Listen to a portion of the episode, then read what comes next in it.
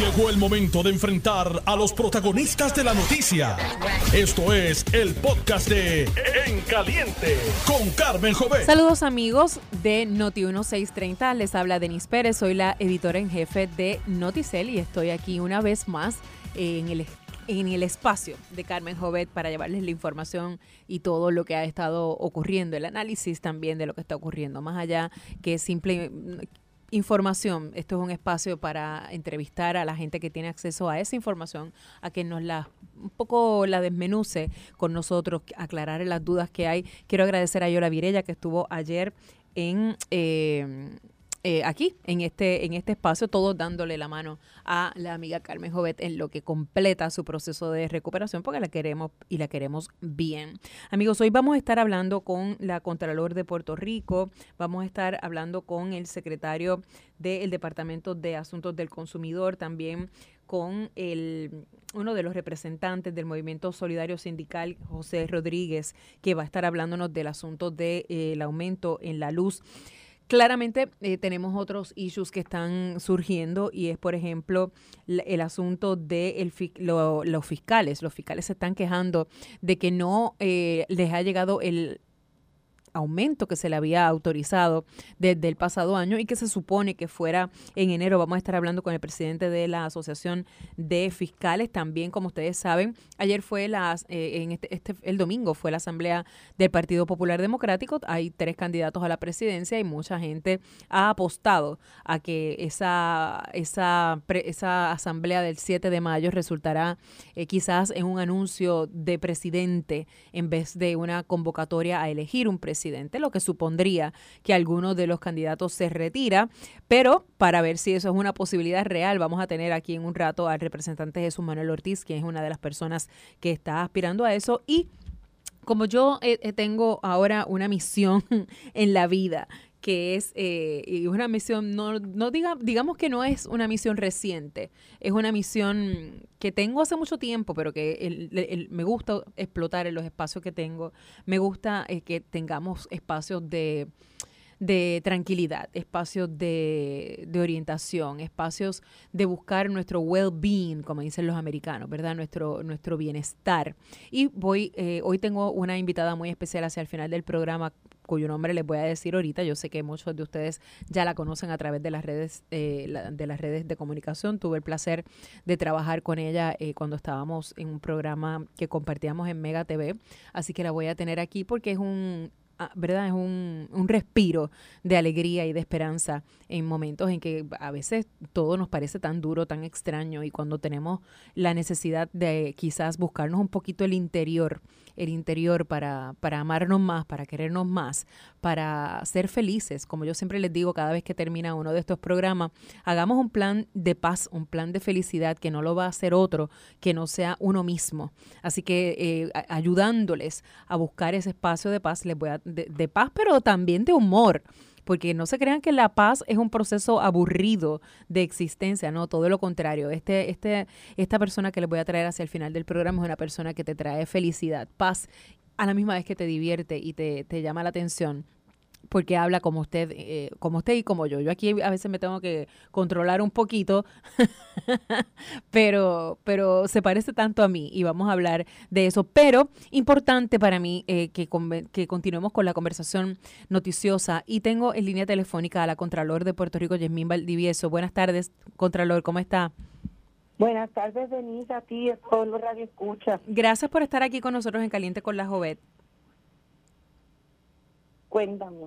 Mire, le estoy llama le llamé porque déjeme verificar una cosa aquí. Le llamé porque tengo una, una preocupación de una historia que se publica hoy en Noticel, pero que no es eh, muy rara, me parece a mí, estoy llegando a pensar que no es rara. Sale una información de que eh, se perdieron 7.4 millones de dólares para empleos que no se utilizaron en un tiempo asignado en el Departamento del Trabajo. Y yo quisiera eh, saber si, eh, aunque estos son fondos federales, esto es un ángulo que la, Oficina del Contralor eh, observa o audita de alguna manera.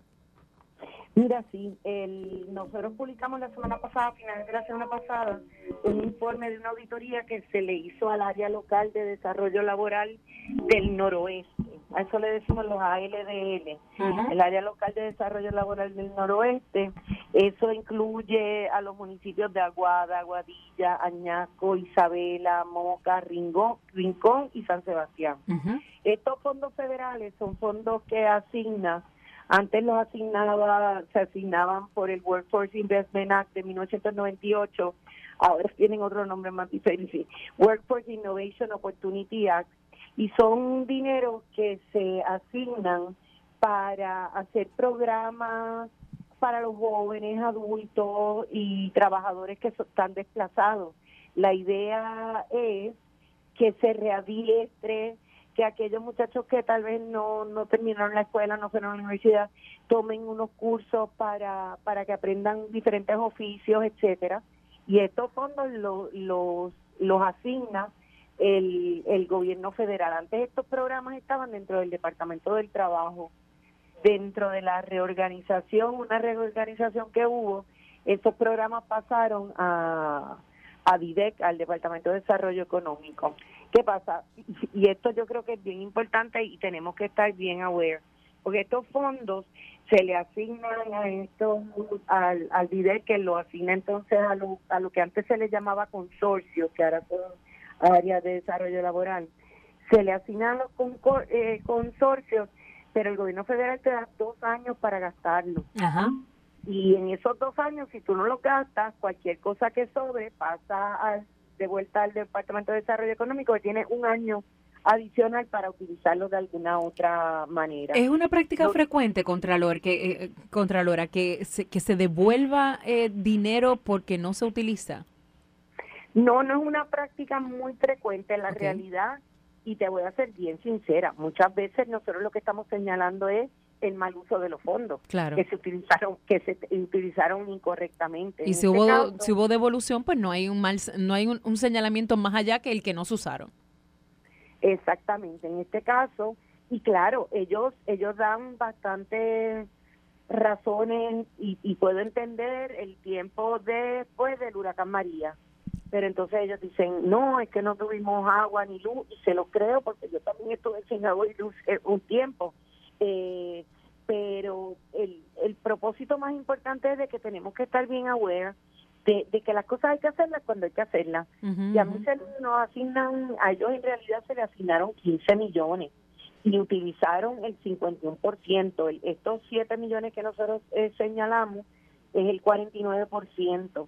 Aquí, más que nada, y, y yo no quiero asustar a nadie, pero los fondos federales cuando se asignan, se asignan por un periodo. Okay. Y todo este tiempo, y, sin hablar de esto en específico de, desarrollo laboral, estamos hablando de todos estos billones de dólares que nos asignaron bajo María, bajo los sismos, bajo Fiona, bajo la pandemia.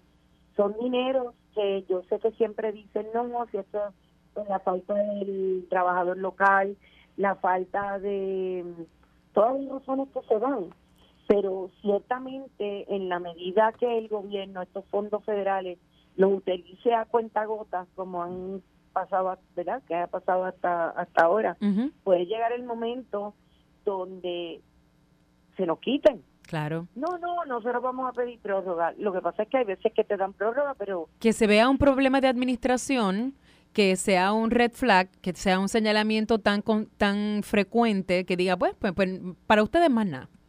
Exactamente, y tienes que devolverlos y punto, hayas uno terminado los proyectos que, que tenía. En realidad ese era el, el, hallazgo mayor, otro de los hallazgos que le hicimos a la, a la, tanto a la Junta de Alcaldes como a la Junta Local, porque esa es la manera en que funcionan este, estas áreas laborales eh, no se estaban reuniendo de la, en la medida que o sea y no era y no fue porque María no los dejó yo puedo entender las de María. Este pero no se llevaban a cabo las, todas las reuniones que, que necesitan si no se reúnen si no hacen lo que tienen que hacer pues pudieran seguir perdiendo dinero. Claro. Que vale que se les asigne si no en un momento donde sabemos que debe haber bastante radiación necesario para, poder conseguir todos los trabajos Contralora, aprovecho que la tengo aquí con nosotros porque se continúa haciendo noticia el asunto del puente atirantado de Naranjito y quisiera saber si ustedes ya han podido iniciar, eh, usted no le quería llamar una auditoría, ¿verdad? Sino una investigación. Si ha habido, exacto, si ha habido algún avance en esto, ¿por, por qué punto van? Mira, te puedo decir, nosotros comenzamos a recibir una de carretera este, al principio, después de que nos estuvimos en una reunión, no sé si te acuerdas, a principios en, en, en el Departamento de Justicia, donde estábamos todos y acordamos que cada cual iba a hacer su, su parte. Claro. este, la realidad es que nosotros le enviamos un requerimiento de información a las Piedras Construction. A nosotros la semana pasada, para la fecha eh, que le habíamos impuesto para que nos dieran la información, nosotros recibimos un pendrive con toda la información y todos los documentos que ellos tenían, que te estoy hablando de miles, que eso va a tomar un, un, tiempo, pero el día de hoy todavía estamos esperando información de carreteras, que no nos ha dado todo lo que necesitamos. Ok, ya, ya las Piedras Construction cumplió, pero carreteras no. Carreteras no. ¿Y tenían el mismo deadline? Eh, bueno, carreteras yo tenía antes. Pero sí, sí, porque ya habíamos quedado que íbamos a estar trabajando juntos. Lo cierto es que yo sé que ellos han tenido problemas, pero pero poco a poco estaba fluyendo. Ya no ha llegado, creo que le habíamos dado hasta hoy o mañana para que lo que nos faltaba, porque sí es cierto, yo no necesito un millón de papeles porque no todos los puedo ver a la vez. Claro. Pero hay cosas que yo tengo que ver que dice las piedras de cosas y que dice carreteras de cosas. Suena complicado, este Contralora. Es un, ¿Va a ser un proceso complicado esta investigación? Porque si tienen que estar, obviamente van a tener que estar eh, eh, eh, comparando información, comparando versiones también, o sea, comparando procesos. Eso, eso toma mucho, mucho tiempo. Eso es así, y estamos hablando del desembolso de 32 millones de dólares, de, de, un periodo que fue desde el 2004 que se dio, porque queremos ver cómo se dio todo el proceso, 2002, que se dio todo el proceso de la subasta, cómo se llevó la subasta eh, si el proceso se hizo como tenía que hacerse, porque eso yo creo que es parte importantísima. Es una investigación compleja. De todo esto, sí. Muy bien. Gracias, Contralora, por estar con nosotros. Manténganos eh, al tanto si, si, si Carreteras cumpliera eh, eh hoy déjenme, déjenme saber para, para actualizar esta información. Definitivamente hay cosas que pueden tardar, pueden tardar lo que sea, pero que son necesarias eh, tener claridad sobre, cuál, sobre cuáles fueron los procesos, porque a fin de cuentas, no solamente para adjudicar responsabilidades, sino para que el pueblo tenga la tranquilidad de que aquí cuando se falla hay una consecuencia. Eso es así. pues muchísimas gracias, Denis, y te mantendremos informada. Muchísimas gracias a usted por estar con nosotros, Contralora. Amigos, nosotros hoy aquí también tenemos en el estudio y le doy la bienvenida. Yo quiero ser cautelosa porque eh, se llama, eh, tengo al presidente, ¿verdad?, del movimiento, dele ahí al botoncito de on, eh, Movimiento Solidario Sindical, José Rodríguez. Vélez. Vélez, porque me dijo mi mamá, es bien importante, quiero que la mencione. ¿Cómo está? Todo muy bien y muy agradecido por la invitación. Le agradezco yo a usted que haya llegado hasta aquí, hasta los estudios de, eh, de Noti1, porque quiero, hoy ustedes tuvieron una importante manifestación que quisiera que me diga en qué consiste básicamente hoy varios sindicatos y grupos que grupos sociales que se han unido en contra de los aumentos de la alza de la luz nos estuvimos manifestando a las afueras de la, de la Corte Federal en la, en la avenida Chardón donde se estaba llevando una vista de la jueza Taylor Swain, evaluando la declaración informativa de la Junta de Control Fiscal, la que está imponiendo unos aumentos en, la tarifa de la luz que yo creo que son devastadores para, para, para todo el pueblo, no solamente para los trabajadores, sino para todo el pueblo y estamos en contra de un solo aumento, todo lo contrario. Yo creo que hay que buscar la manera de reducir esa factura de luz que, que, que es parte de la, de la que tiene esta inflación por las nubes. Yo creo que, que, los costos de todos los productos han subido y tiene que ver también por los costos de la luz en estos momentos.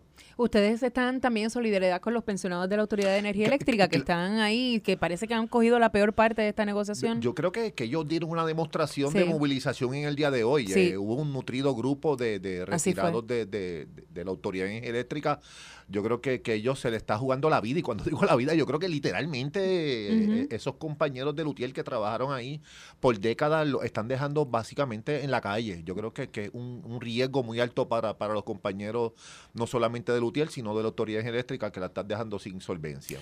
por, la irresponsabilidad del gobierno que no hizo sus aportaciones en, tiempo justo. Claro, claro, porque eso, eso es importante, que la gente sepa que estos aumentos eh, eh, no es por culpa de usted, pero los va a pagar usted. Claro, claro. y, eso, y también, o sea, si vamos a, adjudicar responsabilidades, a mí no me gusta mucho la palabra culpas, pero si vamos a adjudicar responsabilidades son todos los gobiernos. Claro, todos los gobiernos. Aquí todo el mundo metió la pata, todo el mundo esquilmó la Autoridad de Energía Eléctrica, todo el mundo la utilizó de ATH y, ahora el pensionado y, el, consumidor, que no tuvo nada que ver es el que vamos, es el que está sufriendo este asunto. Ayer estaba, eh, le comento, ayer estaba en el aeropuerto de eh, Orlando, eh, venía hacia Puerto Rico y me encontré un, un muchacho, un mesero, y, me, y, su padre es pensionado de la autoridad de, de, energía eléctrica y me paró y me dice, pero usted sabe lo injusto que es esto, que después de haber trabajado 32 años en la autoridad de energía eléctrica como con unas negociaciones y unas proposiciones, unas propuestas y unas expectativas de pensión, eh, ahora se tenga que estar mendigando la pensión. Eh, eso, eso, eso es bien triste y establece un precedente malo para el resto de los servidores públicos. Yo, yo creo que es, que, que, es malo eso de la, de la, de la deuda y, y, y, está bien, yo creo que hay que, que, achacar responsabilidades a los gobiernos, a, a, los dos gobiernos que han pasado por los últimos años en la autoridad. Y yo creo que tienen miedo de auditar esa, esa deuda. Yo creo que, que, uno de los puntos es auditemos la deuda realmente, pero yo, yo creo que el pueblo trabajador o el pueblo en general no, no debe ser responsable de los errores que cometieron ambos partidos políticos. Y que, que, ustedes, o sea, el gobernador dice que todavía eso no es seguro, que está todo el mundo brincando, que lo cojan. ¿Usted sabe cómo es el gobernador? Que cuando se forma la crisis él dice, hey, hold your horses, que no es tan grave, vamos a respirar un poco. El gobernador dijo hoy, en palabras literales, no cruzar el puente hasta llegar a él. Y, el pueblo lo que está viendo, que estamos viendo un puente roto a distancia. Yo creo que como el gobernador le está diciendo al pueblo, cálmense, que, que, que, no viene un aumento sustancial, pero ¿a qué le llama sustancial? Yo quiero dejar bien claro bueno, sustancial puede ser, es, tan subjetivo. sustancial puede ser un dólar para un viejito que no tiene con qué. Ay, pero es mucho. Un dólar pero claro, hasta 20 pesos, que sería una tragedia. Pero hay una realidad. Un dólar es un montón. Hay un dicho que dice que hay unos uno retirados que están vendiendo el desayuno para comprar el almuerzo y sobre eso le va a montar otra carga más en un momento. Y no solamente, yo quiero dejar claro que, que, que no solamente es un aumento de la luz, esto es un efecto cascada, porque el colmadito de la esquina y la panadería del barrio le van a pasar esos aumentos de la luz al cliente.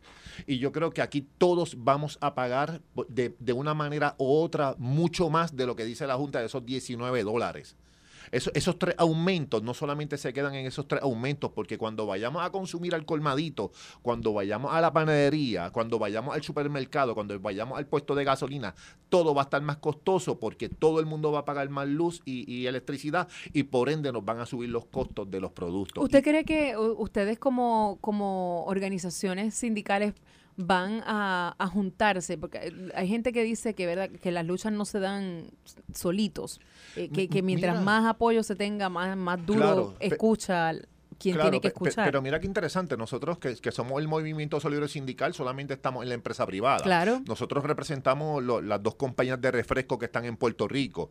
Y, desde el punto de vista de los trabajadores del sector privado, que son 600 mil, nos vamos a afectar todo. Hoy, hoy en la manifestación habían ambientalistas, habían cooperativistas, habían un sinnúmero de sindicatos. Ah, que lógicamente yo creo que, que, los compañeros de Lutiel hicieron tremenda demostración de fuerza hoy y se movilizaron. Y, ustedes de solidaridad también. No, claro, y, y, estuvimos muchos compañeros de, muchas luchas sociales. Yo creo que, que, y los que piensen que Lutiel va a desaparecer están equivocados. Yo creo que va a haber Lutiel para mucho tiempo. Eso, eso, eso, eso lo aseguro. Pero yo, yo creo que hay muchos grupos desde ambientalistas, cooperativistas, eh, sindicatos de toda la índole. Estuvimos en la manifestación hoy y vamos a seguir eh, no solamente apoyando a los compañeros retirados de la autoridad eléctrica, sino vamos a estar opuestos a cualquier aumento que propongan. Hace tal vez unos años atrás el, kilovatio hora estaba a 19, ya vamos por 29.14. Yo creo que ya hemos recibido siete aumentos de, que vino Luma y el gobernador tira la, la desfachatez de decir como que si cuando empiece a generar en julio, mm. que la misión de ellos es bajar el costo energético. Sí, también Luma tenía esa misión. Y yo creo que eso es un error. Aquí ninguna empresa privada va a llegar a bajar los costos, solamente ellos van detrás de más ganancias, más plusvalía para unos pocos y el pueblo y, se van a lucrar del pueblo. Don José, gracias. Le dije don, pero se lo digo por respeto porque no, tengo no tengo el honor de conocerle. A mí, a mí ya hay gente que me dice doña, así que eh, estoy casi vengándome con usted aquí. Don José, gracias por estar aquí pero gracias con nosotros en Caliente, en Caliente con la Jovet. Los micrófonos aquí siempre están dispuestos y disponibles, no solamente para la gerencia, sino para los trabajadores y las organizaciones cívicas que tienen también sus puntos de vista y que son importantes para nosotros. Gracias, fue un placer. Muchas gracias por estar con nosotros. Estás escuchando el podcast de En Caliente con Carmen Jovet de Noti 1630. Saludos amigos, son las 2 y 32 de la tarde y estamos aquí en Caliente con Jovet. Mi nombre es Denis Pérez y estoy aquí en este periodo de tiempo dándole la manita a mi amiga, mi mentora y a mi amiga de, de verdad, Carmen Jovet, en este, en este proceso. Bueno amigos, también en estos días ha sido noticia la, la Asamblea del Partido Popular Democrático que mire, lejos de que hubiera ahí como, ¿verdad? No, eh, no llegó como la, la furia que la gente se imaginaba un poco hubo paz, un poco hubo amor. Eh, aunque por ahí he visto unas pullitas que han estado surgiendo y eh, quería, tengo en línea telefónica al representante Jesús Manuel Ortiz, que es candidato, uno de los tres candidatos a la presidencia del PPD. Buenas tardes, Jesús Manuel Ortiz. Buenas tardes, buenas tardes a ti, Benicio, a la audiencia del programa. gracias, representante, por estar aquí con nosotros. Quiero preguntarle, ayer, eh, yo esto lo había escuchado como una insinuación de parte de algunos líderes del Partido Popular Democrático, pero ayer lo escuché prácticamente como una invitación abierta y directa de parte del alcalde de Comerío, José Santiago, quien ahora es parte de la Junta eh, de Gobierno y ayer en el programa eh, de televisión Jugando Pelotadura dijo que posiblemente el 7 de mayo no era una asamblea para elegir un presidente, sino para anunciar un presidente. Mira, yo no, ¿verdad? No, no he tenido una conversación con él. Yo lo que te puedo decir, si la pregunta va, ¿verdad? Porque yo entienda que es una insinuación de él o alguna invitación. No, eso no es una insinuación. Eso, eso es como que es very likely que alguien se vaya antes de. Mira, eh, el, en la calle eh, y en las conversaciones con los populares, el respaldo que yo recibo es contundente. Respaldo a mi candidatura eh, y por eso yo soy candidato a la presidencia y, y el próximo 7 de mayo eh, estoy convencido que voy a recibir el favor de los populares. Esa es la conversación que yo tengo con ellos en la calle. Eh, el pasado mes de noviembre yo defendí como parte de un grupo el voto de los populares en esta elección y yo creo firmemente que es la base del Partido Popular a quien le corresponde seleccionar a su próximo presidente. Eh, y eso va a ocurrir el 7 de mayo y yo voy a ser un defensor de esa facultad de votar de la gente y de la democracia dentro de nuestro partido. ¿Usted esa contienda no se va a retirar? No, es que, es que esto no se trata de, de Él dice que, el, que el, respaldo que tiene el alcalde de Villalba es tan contundente que él entiende que en algún momento se van a convencer todos los demás de que no vale la pena llegar al 7 de mayo, que de hecho sería sería malo para el PPD que llegaran al 7 de mayo en una circunstancia en la que hay que elegir entre tres buenos populares. El respaldo que yo recibo de la base del Partido Popular para mí es claro. Eh, y esto al final, Denis, de lo que se trata. Okay. Eh, no se trata de quien va a elegir el próximo presidente no es ninguna maquinaria, no es, eh, ¿verdad?, líderes o líderes de nuestro partido a quien yo respeto y aprecio. Es la base del Partido Popular. y el próximo 7 de mayo, los populares van a ir a votar los populares de la base, los que componen la institución y los que día a día en sus municipios, en sus unidades, en su precinto, hacen el trabajo que hay que hacer. Y eso es lo que yo defiendo. Eh, y el 7 de mayo, yo sé que los populares me van a dar la confianza y voy a ser el próximo presidente del Partido Popular. ¿Cómo usted, hoy usted tuvo una conferencia de prensa que por lo menos lo que he visto, eh, lo escuché, lo escuché, pero lo que he visto resaltado en los medios de comunicación es como su compromiso con eh, con enmendar, con buscar enmiendas a la ley electoral. ¿Es, ¿Es, eso lo más urgente para el PPD en este momento de cara a las eh, próximas elecciones? Porque lo vi, lo escuché decir, y perdóneme que le interrumpa, lo escuché decir que el pasado evento electoral tuvo muchísimos errores y que esos errores hay que corregirlos antes de llegar al 24. Sí, esa es la meta última, Denise, es que como gobierno nosotros podemos derogar ese código y legislar una ley electoral que le devuelva la transparencia y que reconozca la democracia y que quien gane la elección sea quien tiene el respaldo de la gente. Pero antes de llegar allá, nosotros tenemos que ganar una elección primero. Y lo que yo planteo y fueron es mi plan de acciones inmediatas para trabajar con el problema que representa el Código Electoral. Y lo resumo muy rápido. Número uno. ¿Cuáles fueron esas fallas que usted que usted a, usted le urge que se corrijan de camino a esa elección? Primero es, fueron muchas, pero primero el balance electoral que históricamente eh, se, tenía, ¿no? Se promovía con la ley electoral en Puerto Rico, no existe. Se ha convertido prácticamente en una agencia de gobierno controlada por el PNP. Y, y eso, cuando es una agencia que elige a los funcionarios, es un problema. Segundo, el voto adelantado, las distintas modalidades llegaron para quedarse. Nosotros no nos oponemos a eso. Hay que hacerle procesos más sencillos a los electores, pero tienen que tener una garantía de seguridad, tienen que tener una garantía de pureza. Y en este proceso no las tuvo. Hay casos que conocemos donde funcionarios del PNP, comisionados electorales en municipios, gestionaron votos adelantados de familiares que habían fallecido antes del evento. Eso se demostró, por ejemplo, en un caso en Luquillo. Eh, así que, eh, como eso, hay muchos ejemplos. Eh, Denis, yo lo que propongo como presidente del Partido Popular lo que voy a ejecutar, número uno, voy a nombrar un grupo de trabajo que en 15 días tiene que hacer un informe de cuáles fueron los principales problemas y escollos que tenemos con el código electoral. Número dos, e, ese, ese informe va a permitir que se nos presente un plan donde evaluemos las acciones positivas que hicimos en algunos municipios eh, que nos funcionaron con ese código, ¿verdad? Que pudimos eh, trabajar bien el voto adelantado y otros y otros asuntos de, la ley electoral. Y vamos a replicar entonces a través de un plan que yo he llamado Alerta Roja esas eh, estrategias que fueron exitosas en el 2020, lo vamos a replicar en los 78 municipios y la consigna es sencilla, tenemos que ganar la elección con este código electoral y una vez seamos gobierno, vamos a derogar ese código y a legislar una ley que sea justa. Ahora, no quiero, no, quiero ser pesimista, pero para eso usted está usted, para aclararme las cosas. Eh, en, el en, el sentido, eh, veo tan complejo eh, lograr cualquier consenso para enmendar la ley electoral. Mire, ahora mismo, que de hecho tuve aquí el, el, el, viernes al presidente de la Comisión Estatal de Elecciones, el juez Francisco Colomer, ese, ese juez está ahí porque no hay más nadie. O sea, y casi está pidiendo la luz por señas de que se tiene que ir antes de diciembre 1, que, que, que, tiene que haber un consenso. Si no hay un consenso para eso, imagínese, para esa figura, pues usted dice que el PNP tiene el control, pero es que no ha habido un consenso para entonces elegir a un nuevo presidente de la Comisión Estatal de Elecciones, mucho menos va a haber un consenso para todo lo demás. Pero lo que pasa es que para que haya un consenso, al menos todos los jugadores tienen que estar, primero tienen que eh, estar conscientes de que hay un problema con esa ley. Y lamentablemente aquí el PNP, si es, si es por el PNP, no se hace un solo cambio al código electoral, esa es la realidad.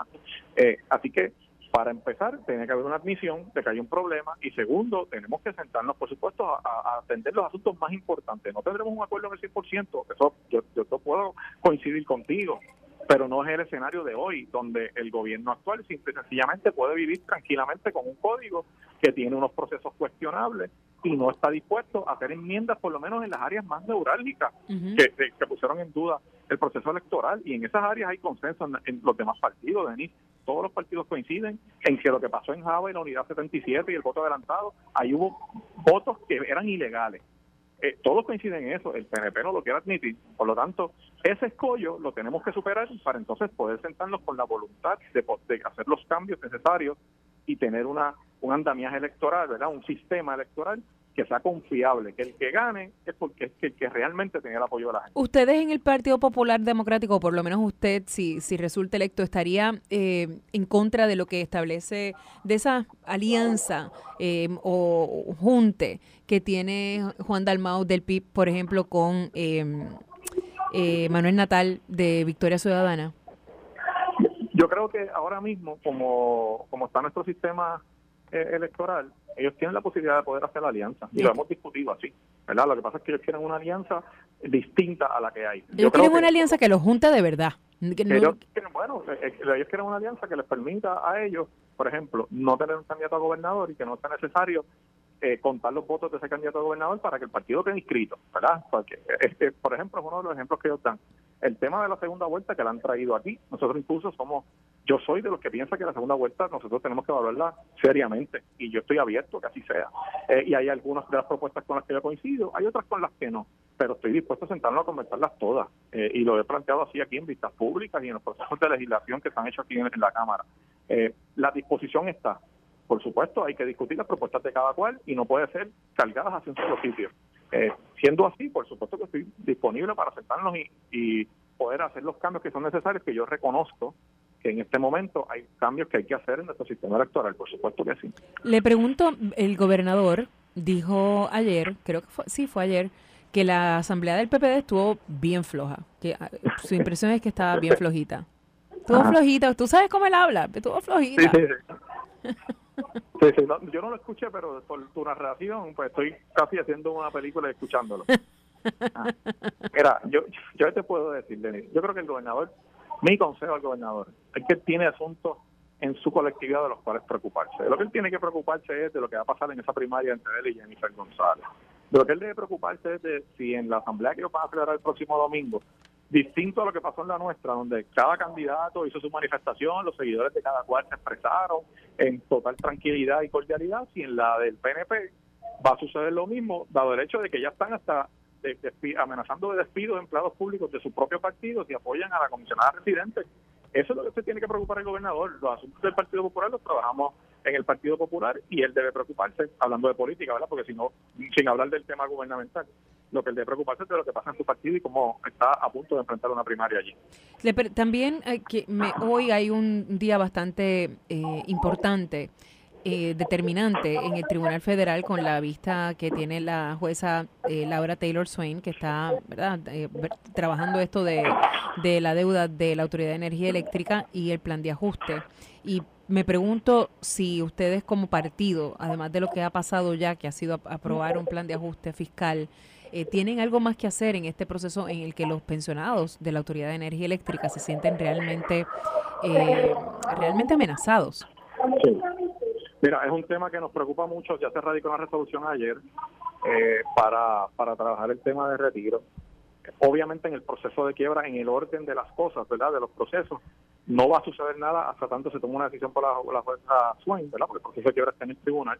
Pero sin duda, eh, el tema de la garantía de que los pensionados tengan el pago de su pensión de la manera justa tiene que ser una prioridad eh, para, para cualquier gobierno y yo te aseguro que lo va a hacer para el gobierno del Partido Popular. La alternativa, por supuesto, que sobre la mesa hay que esperar cuál es la determinación para nosotros ver hacia dónde nos podemos mover, pero te adelanto que ya hay proyectos que se están radicando aquí para el tema de retiro por parte de la delegación del Partido Popular. Muy bien, gracias eh, al representante Jesús Manuel Ortiz por estar aquí con nosotros en, en Caliente con la Jovet. Vamos a, continuar con dándole seguimiento a eso, porque para mí de todas las cosas que están pasando en Puerto Rico, eh, incluso más allá del tema de seguridad, hay, hay temas, ¿verdad? Hay días que el tema más importante es la salud, que la crisis más importante es la seguridad. Yo creo que el sufrimiento que tienen estos pensionados de la Autoridad de Energía Eléctrica es mucho y que siento un precedente para, para otros servidores públicos que aunque no sean de la corporación puedan ver que, que se vean afectados en algún momento. Tenemos también en línea telefónica al, al, fiscal Javier Rivera Rivera, que es el presidente de la Asociación de Fiscales. Eh, buenas tardes, eh, fiscal. Buenas tardes, Denis. Saludos. ¿Qué tal, licenciado? Gracias por estar aquí con nosotros en Caliente con la Jovet. Leí hoy en el periódico digital Noticel, en el diario digital Noticel, de, la, de parte de la compañera Naicha Padró, que eh, los fiscales todavía no han recibido el aumento que se supone que recibieran desde enero pasado. Eh, eso es correcto. Eh, tuvimos, tuvimos una entrevista en la tarde de ayer con la periodista eh, que nos preguntó relacionado a si había entrado en vigor ya eh, lo relativo a la ley 105 del 2022, que como sabes fue el proyecto de la Cámara 1343 que garantizaba unos aumentos salariales para los fiscales y le, pues, expresamos que la realidad es que no, que ninguno de los fiscales hemos recibido en ningún momento, continuamos con los mismos salarios y, y no ha entrado en vigor eh, la referida ley. Hay, un, ¿Cuál es el salario eh, base de un fiscal que tiene trabajo como loco? El, pero, pero el fiscal más raso tiene trabajo como loco. ¿Cuánto es? El salario base ahora mismo de un fiscal 1 son unos 71 mil dólares anuales. Y tiene... Sin ningún tipo de deducción. Se supone que el ajuste eh, lo llevaría a cuánto? El ajuste que había ponderado el referido proyecto era uno que lo llevaba a unos eh, 90 y algo mil eh, porque iba eh, porcentualmente de un total que tenía el fiscal de distrito y, porcentualmente ¿verdad? las categorías de los fiscales iban relacionados a, ese número. E, ese número original del, del puesto del fiscal de distrito eran unos 144 mil, si no me equivoco. Y eso, esos números, ¿por qué es que a estas alturas, más allá de que no hayan recibido el dinero, porque que me imagino que una vez los reciban sería retroactivo, ¿ustedes tienen claro eso? ¿O, o tampoco lo tienen, tienen claridad sobre ese aspecto? La ley no habla de retroactividad, la ley sí habla de entrar en vigor el 1 de enero, entenderíamos que lo justo sería que tuviera tal retroactividad. ¿Y ese nuevo número se estableció como por un por ciento fijo o ustedes todavía desconocen cuánto sería su aumento? Pues mira, ese número se estableció a base de lo que habían sido las tablas eh, publicadas por la UATRH en unos planes de clasificación y retribución que se habían circulado eh, durante el proceso legislativo eh, y a base de ese por ciento los legisladores estuvieron verdad de acuerdo de forma unánime en que los totales se llevaran a eso. Eh, ese puesto de abogado principal en su momento planteaba esa cantidad verdad unos 144 mil como tope eh, la situación es que ahora aparentemente han cambiado los referidos planes de clasificación y retribución. Nuestra contención es que nosotros no estamos ligados, obviamente, a esos planes. Esos planes se usaron como referencia. Eh, pero no. ¿Tampoco han sido comunicados de cómo, cuál será el impacto directo? El impacto directo de que, perdóname. El impacto directo de, o sea, del aumento, el específico.